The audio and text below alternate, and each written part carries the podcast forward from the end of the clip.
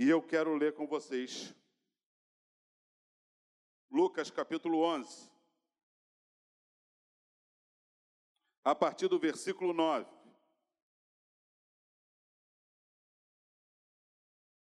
Gersinho falou certinho qual é a solução para este mundo, para tirar as diferenças que existem, para libertar do álcool, para tirar os preconceitos desse mundo.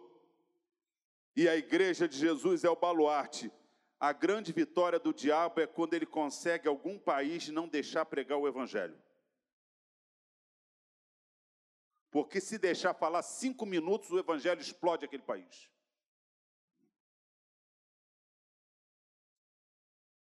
Por isso vos digo: pedi, dar-se-vos-á, buscai e achareis, batei e abre-se-vos-á. Pois todo o que pede, recebe, o que busca, encontra, o que bate, abre-se-lhe-á. Qual dentre vós é o pai que, se o filho lhe pedir pão, lhe dará uma pedra? Ou lhe se pedir um peixe, lhe dará um lugar, uma cobra? Ou se lhe pedir um ovo, lhe dará escorpião?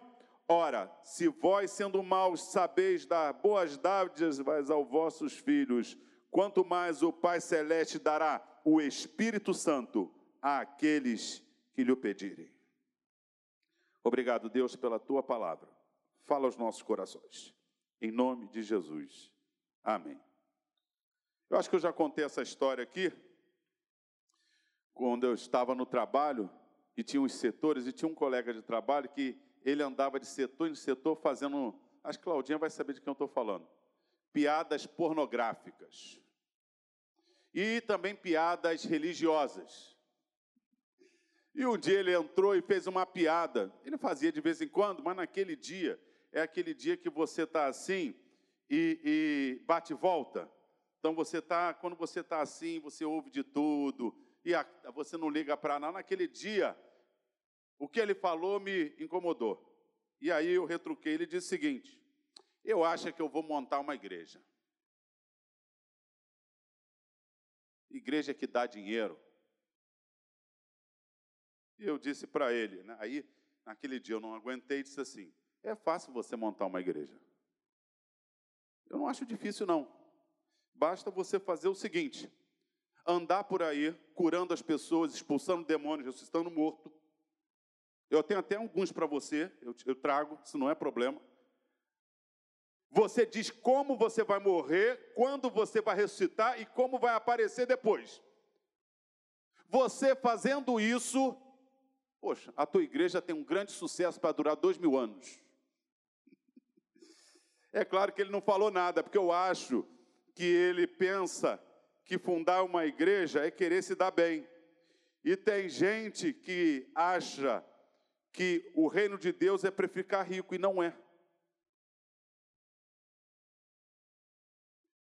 E dura coisa é cair na mão de um Deus vivo. Então não deixe o diabo colocar no seu coração que você está na igreja para se dar bem. Você não está na igreja para se dar bem.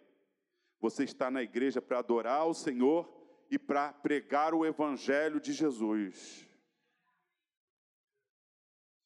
O Gessim nos falou de Abraão, que nós chamamos de pai da fé, mas a palavra pai, e hoje é dia dos pais, os jovens estão aqui, a palavra pai ela tem vários significados. Não é verdade? Nem sempre a palavra pai significa o pai que tem o filho. Na Bíblia e na vida, por exemplo, Abraão não é meu pai na fé, porque ele colocou fé em mim. Ele é pai no sentido de exemplo.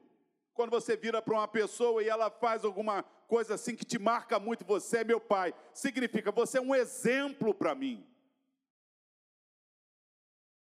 A palavra pai pode significar ancestral, é só olhar Mateus 1:1. Jesus Cristo, filho de Abraão, filho de Davi. Mas Jesus não era filho nem de Abraão nem de Davi, ele era ancestral, né? Abraão e Davi eram os ancestrais de Jesus. Então, filho de pode significar que você é descendente de alguém. Filho de, e nesse sentido todos nós podemos ser, está em Jó capítulo 1, versículo 6. Vindo os filhos de Deus diante do Senhor. Os filhos de Deus ali são os anjos, criaturas. Tudo que está criado é filho de Deus. A árvore é filho de Deus, o anjo é filho de Deus, no sentido de criado por Deus, tudo foi criado por Deus.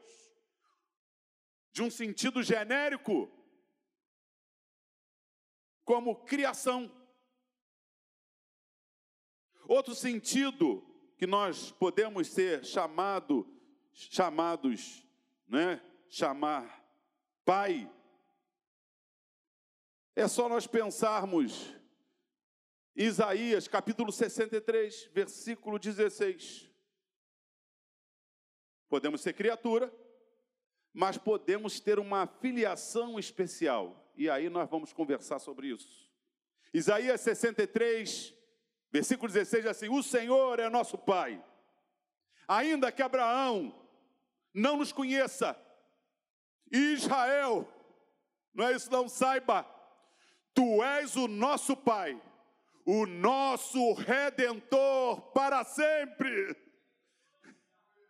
desde a eternidade. Ou seja, Deus, na sua natureza, diz assim: redentor é o teu nome, é a tua natureza. Deus é criador, Deus nos fez, Deus também nos redime, é Ele que muda a nossa história. Ele é redentor desde sempre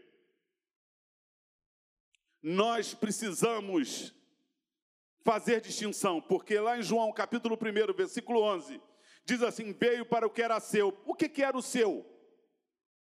Se você olhar o versículo antecedente, diz da humanidade. Ele veio para a humanidade, mas os seus não receberam quem? Os seus parentes, os seus judeus. Mas a todos quanto receberam, receberam o poder de serem feitos filhos de Deus. Aí é uma paternidade especial. E aí hoje, jovens, em especial para vocês que estão aqui, isso vai mudar a história da vida de vocês. Isso mudou a minha história quando era jovem, mudou a história de todos que estão aqui que tiveram um encontro com ele, porque quem conhece a Deus como filiação, a sua vida nunca mais será a mesma. Nunca mais. A primeira coisa que ser filho de Deus nos conquista é que Deus supre as nossas necessidades. Não é isso que diz Mateus, capítulo 6, a partir do versículo 25? Não andeis ansiosos por coisa alguma, nem pelo que haver de comer, de beber, de vestir olha o lírio tal. Se o Pai Celeste cuida dessa natureza, que poderia ser chamado de Pai, Ele que criou isso tudo. Se Ele tem compromisso de preservar, de cuidar dessa natureza, certo? Imagine você, que é especial para Ele. E aí ele vai dizendo no versículo 33: Buscai primeiramente o reino de Deus e a sua justiça, e todas estas coisas vos serão acrescentadas. Não se preocupe, seja trabalhador, estude, faça a sua parte. Se você tem esse provedor, esse pai criador, esse pai redentor, esse pai que tem cuidado da sua vida, da natureza e da sua vida, ele faz uma promessa: comer, beber e vestir. As coisas básicas não nos faltarão. Ele supre as nossas necessidades materiais, Ele supre as nossas necessidades espirituais. Ser filho de Deus, Efésios capítulo 1, versículo 3. Bendito Deus e Pai de nosso Senhor Jesus Cristo, que tem nos abençoado com toda sorte de bênçãos nos lugares celestiais ou seja, Ele não só abençoa o pão, Ele não só abençoa a roupa, mas nós somos abençoados espiritualmente. Ou seja, esse mundo pode olhar para você, a tua roupa não é da melhor, a tua roupa pode ser rasgada, como eu já vi pastores que a sola deles era rasgada, como eu já vi muitos desses homens de Deus que oravam, choravam. Tem um pastor Trindade, pastor Trindade, era negro, daquele negro assim, bem, né? E quando o pastor Trindade começava a pregar, homem pobre, ex-pai de santo, entrou Jesus na vida dele, Jesus libertou aquele homem, e quando aquele homem pregava cheio do Espírito, o rosto dele resplandecia. Ele poderia não ter fama nesse mundo, a maioria não sabe quem é o pastor Trindade, mas o céu sabia quem ele era.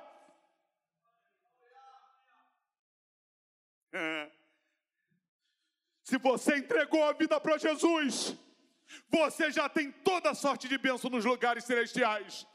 Alguma coisa pode estar dando humanamente errado na sua vida, você não entende. As coisas parecem estar difíceis, difíceis, mas eu quero dizer para você, não esqueça. Deus já te abençoou em tudo nos lugares celestiais.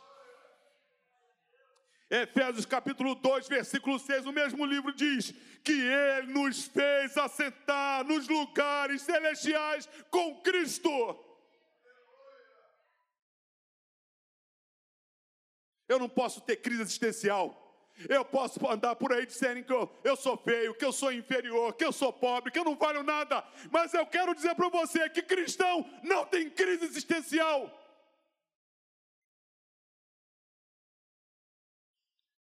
E não sei se eu fui feliz, mas por todas as igrejas que eu passei, eu nunca vi a escolha de um diácono pela sua cor, ou se tinha dinheiro ou não. Eu nunca vi, não, esse não pode ser pastor por causa da sua cor ou porque tem dinheiro ou não. Porque a primeira coisa do Evangelho é Gálatas 3, 28. Em Cristo não há judeu, não há grego, não há homem, não há mulher.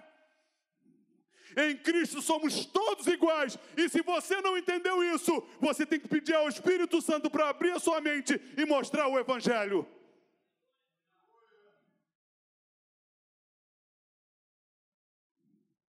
Efésios 3,10 diz que a igreja é conhecida nos lugares celestiais pelos principados e potestades.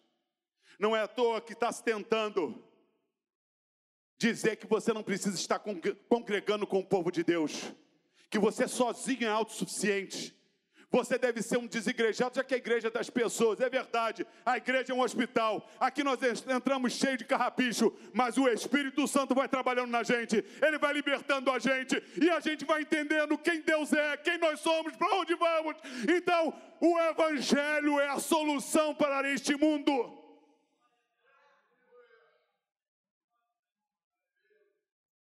A vitória do diabo nos países árabes é quando eles fecham para não pregar o evangelho. Em alguns sistemas de governo, tem que fechar o evangelho. Não pode deixar pregar. Porque onde houver um homem que a palavra penetre no seu coração e o Espírito Santo faça nascer de novo, esse homem não vai se conformar em adorar ou um sistema ou alguém, ele só adora a Deus.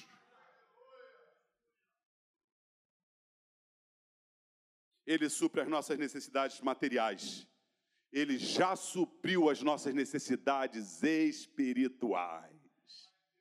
Oh, meu irmão, se o inimigo está te dizendo que você é um João ninguém, não ouça o inimigo. Faça como Jesus, vai-te Satanás. Você não vai conseguir, olha a tua família, você é pobre, vai-te Satanás. Quando o André Felipe teve. O André Felipe estava por ali. Quando o André Felipe teve meningite, né? E a Andréia foi pegar a carta.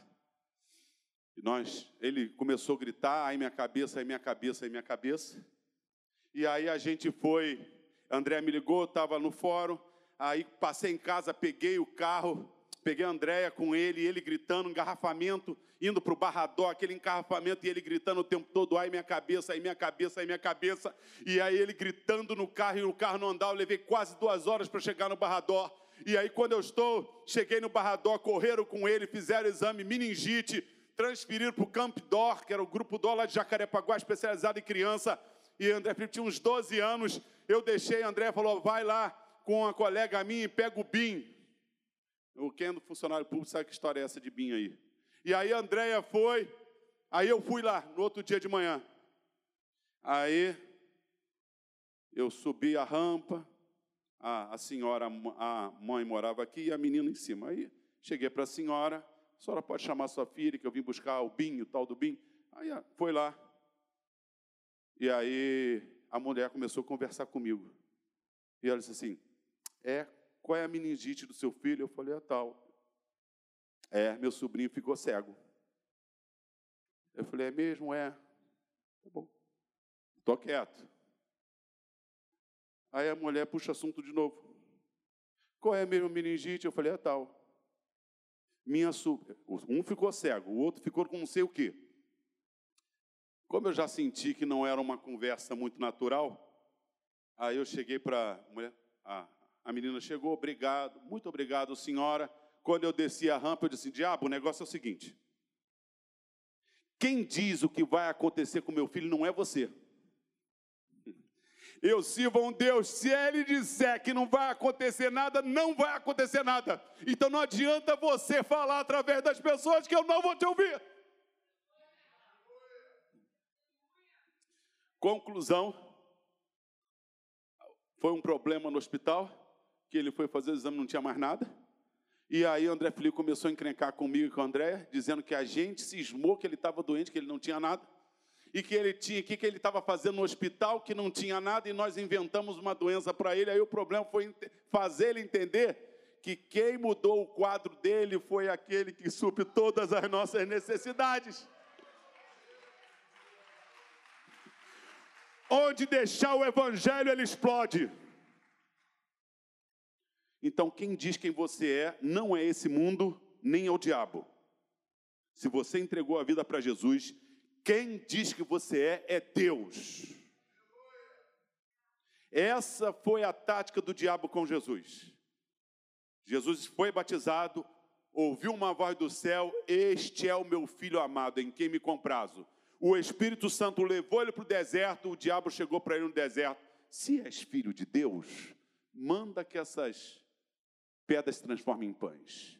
Depois, se és filho de Deus, Jesus acabou de ouvir a voz do céu. Você está ouvindo hoje, você é filho de Deus. Então, se o diabo perguntar, se és filho de Deus, por que você está nessa luta? Você diz para ele: vai-te, Satanás, nem só de pão viverá o homem, mas de toda a palavra que procede da boca de Deus.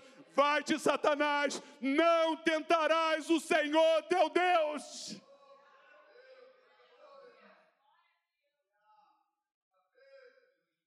Ele supre todas as nossas necessidades.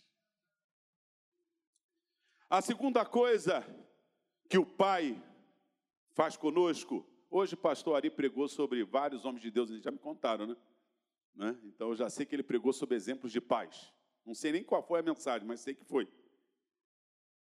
Tito capítulo 2, versículo 2 diz assim: Educando-nos que, deixando as paixões ímpias e mundanas, vivamos no presente século de forma sensata, justa e piedosa. O nosso Pai Celeste nos educa. Sim. Um bom pai educa o filho. Eu sei que querem dizer que quem educa o filho é a sociedade, quem educa o filho é a escola. Não. O, ali transmite conhecimento, matemática, física, português, história, né? É, conhecimento da, de, de, social, conhecimento de letras. Mas nós não só ensinamos conhecimento, nós formamos caráter. Um verdadeiro pai forma caráter no filho mostra ao filho como um filho dele se conduz. Nós sabemos disso. Antigamente, se você falasse alto, xingasse um idoso, não sei o quê, o que, que seus pais faziam? Hoje em dia, acho que não, não, não, os pais não estão mais fazendo nada, né? Estou falando na minha época. Na minha época, levava logo um, um, uma voadora. Quando você falava, já, já, saía, já saía voando já levava, já voava. Eu, eu, eu cansei dormindo cinco horas por noite. no, às vezes de manhã, indo cinco meias, pro, pegando o trem para a cidade, ou o 397, não é isso? Ali passando na Turística, eu morei ali também. Cansei de cansar, consegui uma vaguinha e uma grávida, um idoso parado do meu lado. Mas eu aprendi com os meus pais, com todos os defeitos que eles tinham, nem cristão eram. Respeita os mais velhos, respeita as grávidas, respeita os idosos. Outro dia eu estava no trem, eu e a Andréia, e o trem hoje é lindo, né? Maravilhoso, né? Não é da nossa época, tem ar-condicionado. O pessoal não sabe, se começar a contar a história, vocês vão chorar, né? Aí, o trem, aí estávamos eu e a Andréia, as duas cadeiras assim, André na posição de entrar, uma pessoa levantou para desocupar, André na posição para sentar. Aí um rapaz pegou, e quando a menina levantou, ele colocou a perna por trás do André e sentou e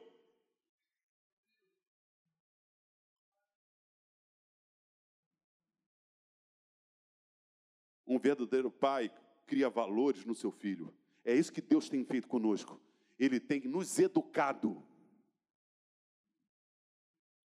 Educando-nos de quê? Primeiro, deixe as paixões ímpias e mundanas, que não levam a nada. Prostituição não leva a nada. Filme pornográfico não leva a nada. Não é isso? Roubo não leva a nada. Você roubar. Foi feita uma pesquisa, qual era o problema do, do roubo, né? Porque nós temos um discurso que o roubo é porque é pobre. Né? Você, porque a pessoa não teve nada na vida, ela foi roubar, né? E aí fica estigmatizado porque quem mora em local mais pobre tende a ser ladrão, que não é verdade. Eu convivi em vários lugares pobres.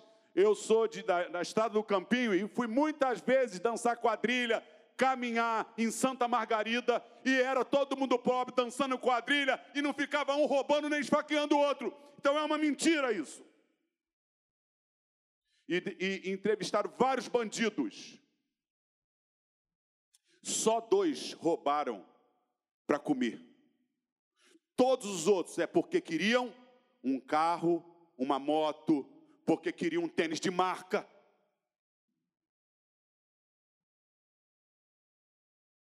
Paixões mundanas. E Paulo tem até um conselho para os jovens lá em 2 Timóteo capítulo 2, não é isso? Versículo 22. Larga as paixões da mocidade, porque a mocidade é a época da falta, às vezes, de maturidade, e é levado pelas paixões. Carrão, olha só, carrão, menina fica de olho. É, mas a menina que fica de olho de você por causa do seu carro, quando você ficar doente, ela te larga. A menina que vai ser legal e o rapaz vai ser legal é aquele que constrói a vida junto. Quem está contigo por causa da beleza também te larga, porque a gente fica careca e barrigudo. É verdade, né? Você não ficou careca, mas barrigudo. E o Gercinho, que eu vi magrinho, gente. Lucinho, todo com 14, 15 anos, correndo, atleta. Cadê o Lúcio? Atleta, né, Lúcio? Todo criando barriga, né? Deixando as paixões ímpias e mundanas e vivendo no presente século de forma. Olha só, Deus não só nos educa a deixar o que é errado, como nos educa a fazer o que é certo. Vivamos no presente século, não no céu, mas já aqui, de forma sensata, equilibrada, justa, com atitudes corretas e piedosas, tementes a Deus. O nosso Pai Celeste está nos educando. Aceite a educação dele. O mundo quer que a gente fique parecido com ele. O mundo é raivoso, o mundo é violento, o mundo espanca, o mundo não aceita conversar com os diferentes. Não aceite isso na sua vida. Vocês sabem que eu não, não gosto do calvinismo, mas muitas vezes dobrei o joelho com os calvinistas para orar. Porque o sangue de Cristo é maior do que a nossa crença teológica. Deus está nos educando, meus irmãos, aceite. Tem, não estou vendo ele aqui, mas tinha um aqui que falava sempre assim: ai, papai, está doendo. Não é isso? é o próximo tópico. Hebreus capítulo 12, versículo 5 ao 7, diz que qual é o pai que não corrige seu filho? Se somos corrigidos é porque somos filhos. Deus só, não só nos educa, mas de vez em quando Ele tem que dar uma corrigida na gente. Não é isso? O apóstolo Paulo disse isso. Até com coisa boa, Deus tem que corrigir a gente. Sabia? O apóstolo Paulo diz em 2 Coríntios, lá no capítulo 12, que Deus colocou um espinho na carne, mensageiro de Satanás, que ele rogou três vezes e Deus disse: A minha graça te basta. E diz o texto que esse espinho na carne foi dado a ele para que ele não se ensoberbecesse. Olha, eu me converti já tem 37 anos. Eu já orei várias vezes para Deus me dar dom de cura. Deus nunca me deu. E eu agradeço a Deus. Eu não sei se ela já eu orando, Jesus curando, eu ia achar que ninguém se mete comigo, que eu sou o tal. Se Deus não me ouviu, Ele tem seus motivos. Eu não sei o meu limite, mas Deus sabe. Tem gente aqui que pode ter dinheiro, tem gente aqui que não pode ter dinheiro. Não é isso? Tem gente aqui que Deus tem que permitir uma provazinha para, não é filho? Deus tem que dar uma correçãozinha na gente de vez em quando para voltar para o prumo. Se ele é pai, ele corrige. Essa história que pai bom é que faz tudo pelos filhos não é bíblica.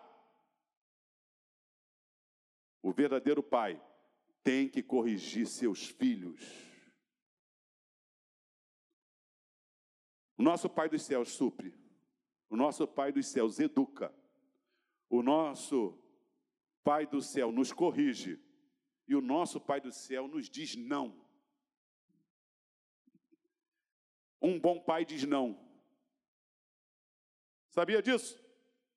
Tiago 4:3 Pedis e não recebeste, porque pediste mal para gastar em vossos deleites. Quantas vezes eu pedi coisa a Deus que não me acrescentava nada? só para desfrutar. Deus diz não. 1 de João capítulo 5, versículo 14. Sabemos que se pedimos alguma coisa segundo a sua vontade, ele nos ouve. Ou seja, às vezes pedimos para delícia, ele diz não. Às vezes pedimos coisas boas, mas ele sabe o plano que tem na nossa vida. E ele diz não. Ele diz sim para ele, mas diz não para ela. Diz sim para ela, diz não para ele. Aceite o não de Deus, porque ele tem uma obra na sua vida. Eu aprendi que o não de Deus é bom de várias formas. Um deles eu lembro quando eu fui fazer o concurso do Banerje e eu estava estudando para o Banco do Brasil, e o Banerj era um bom salário também, salário bom. O Banco do Brasil era o melhor salário. Você entrava ganhando 30 salários mínimos, era um, um, esse é o melhor emprego que existia era o Banco do Brasil. Mas o Banerj era uns 20 salários, a Caixa Econômica uns 25. Era, imagine hoje, mil e pouco, não é isso? Imagine você começar com 20 e poucos mil. Bom salário. Estava estudando Banco do Brasil, o Banerj fez, abriu inscrição. E aí eu fui fazer a prova. Aí gabaritei, eram quatro ou cinco matérias, duas ou três matérias, gabaritei, e tinha uma que não caía, mas eu acertei, fiquei por um ponto só nessa matéria. Reclamei com Deus. Deus, poxa vida, Senhor, Senhor não podia fazer eu errar o dedo e acertar, marcar errado isso aqui. Um ponto, Jesus, um ponto. Eu tá nas outras, é tudo gabaritado, só faltava. Fiquei por um ponto numa matéria. Falei, Senhor, porque eu, eu preciso, Senhor, estou trabalhando lá, aquele negócio todo, eu preciso. Não passei, Senhor. Um ano depois saiu o concurso do Banco Brasil, fiz a prova, foi outro milagre que eu já contei aqui, passei. Quando eu estava trabalhando no Banco Brasil, o Banerj foi privatizado. O Itaú comprou e mandou os funcionários novos todos embora. Eu fiquei chateado com Deus. Depois eu agradeci. Então, obrigado, Jesus. Se eu tivesse Banés, não tinha feito a prova do Banco Brasil.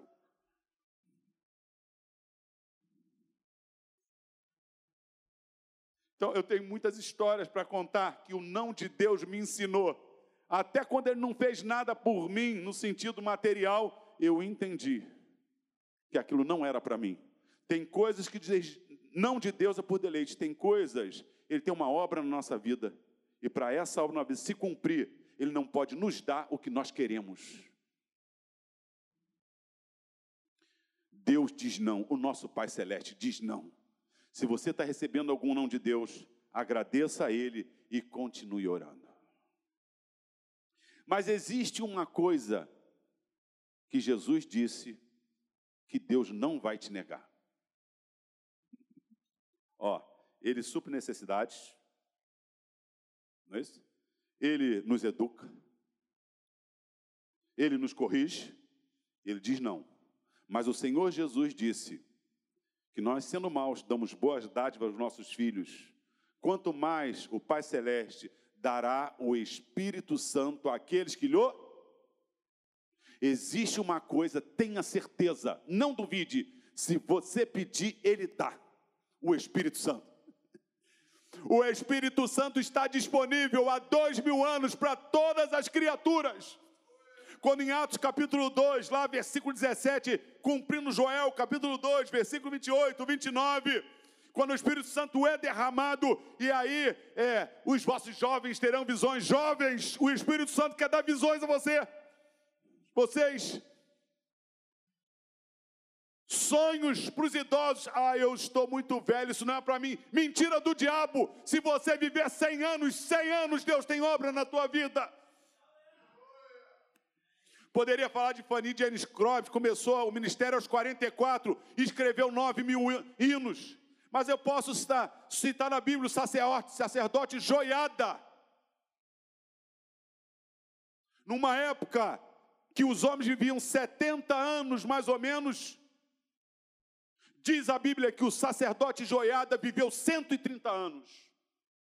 Ele foi desde o final de Salomão até que ele escondeu Joás, que seria o futuro rei. Joiada serviu a Deus todos os dias da sua vida, mas a sua obra mais marcante foi aos 120 e poucos anos, se você tem 70, 80, 90, não aceite que você não tem mais utilidade. O Espírito Santo se move em você.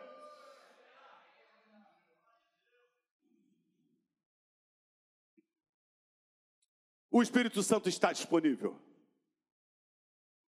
E eu quero destacar cinco coisas para passar a palavra para o pastor Rodrigo. Primeira, Jesus disse em João 14,16: diz que o Consolador estará conosco, o Paracleto ao nosso lado. Você não está sozinho, o Espírito Santo está contigo.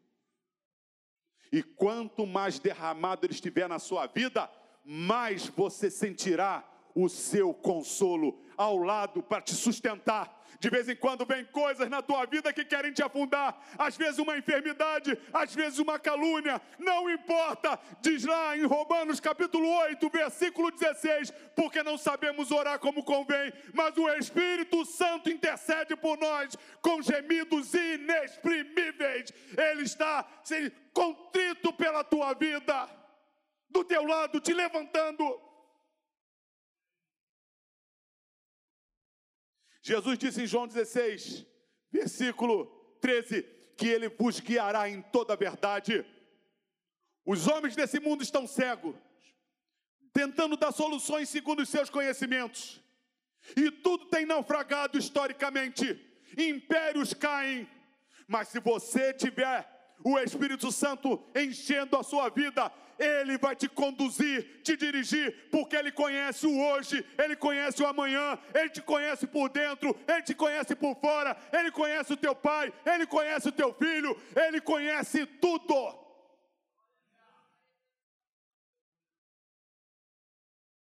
Primeiras Coríntios 2,10, né? Diz lá que nem olhos viram, nem ouvidos ouviram, nem jamais subiu ao coração do homem o que Deus tem preparado para aqueles homens, mas o Espírito nolo revelou, porque o Espírito sabe todas as coisas, até as profundezas de Deus. Se o Espírito Santo sabe que tudo que Deus é, quanto mais a tua vida e a minha vida. Se encha do Espírito Santo porque ele te consola. Se encha do Espírito Santo porque ele te guia se encha do Espírito Santo, Atos 1:8, e recebereis autoridade, poder, ao descer sobre vós o Espírito Santo. Pedro medroso, João medroso, Tiago medroso, quando recebe o Espírito Santo, Pedro pregando, João pregando, Tiago pregando, o Espírito Santo muda a gente. 2 Timóteo 1,7. Porque Deus não nos deu o espírito de medo, mas de poder. O Espírito Santo, se você se encher dele, ele te dá autoridade. Por isso que eu vi durante muitas vezes pessoas endemoniadas. Não sei, é o Jurandir que está aqui? Você é o Jurandir? Não, não. Você não me conhece, o Ayrton? Eu estou olhando para você várias vezes. Na Werliana, quando Jurandir entrou jovem naquela igreja. E o Evangelho, lembra, Jurandir? E os demônios manifestaram em Jurandir. E o Evangelho libertou o Jurandir. O segredo não está no reino, nos gênios desse mundo. O segredo é o Evangelho de Jesus.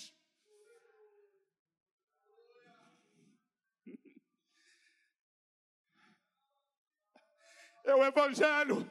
O Pai Celeste quer te dar o Espírito Santo. Ele está aqui hoje. O Senhor Jesus nos garantiu. Se o Pai humano sabe dar coisas boas aos seus filhos, quanto mais o Pai Celeste dará o Espírito Santo a quem lhe pedir. O nosso Pai supre as nossas necessidades materiais e espirituais. O nosso Pai nos educa. O nosso Pai nos corrige.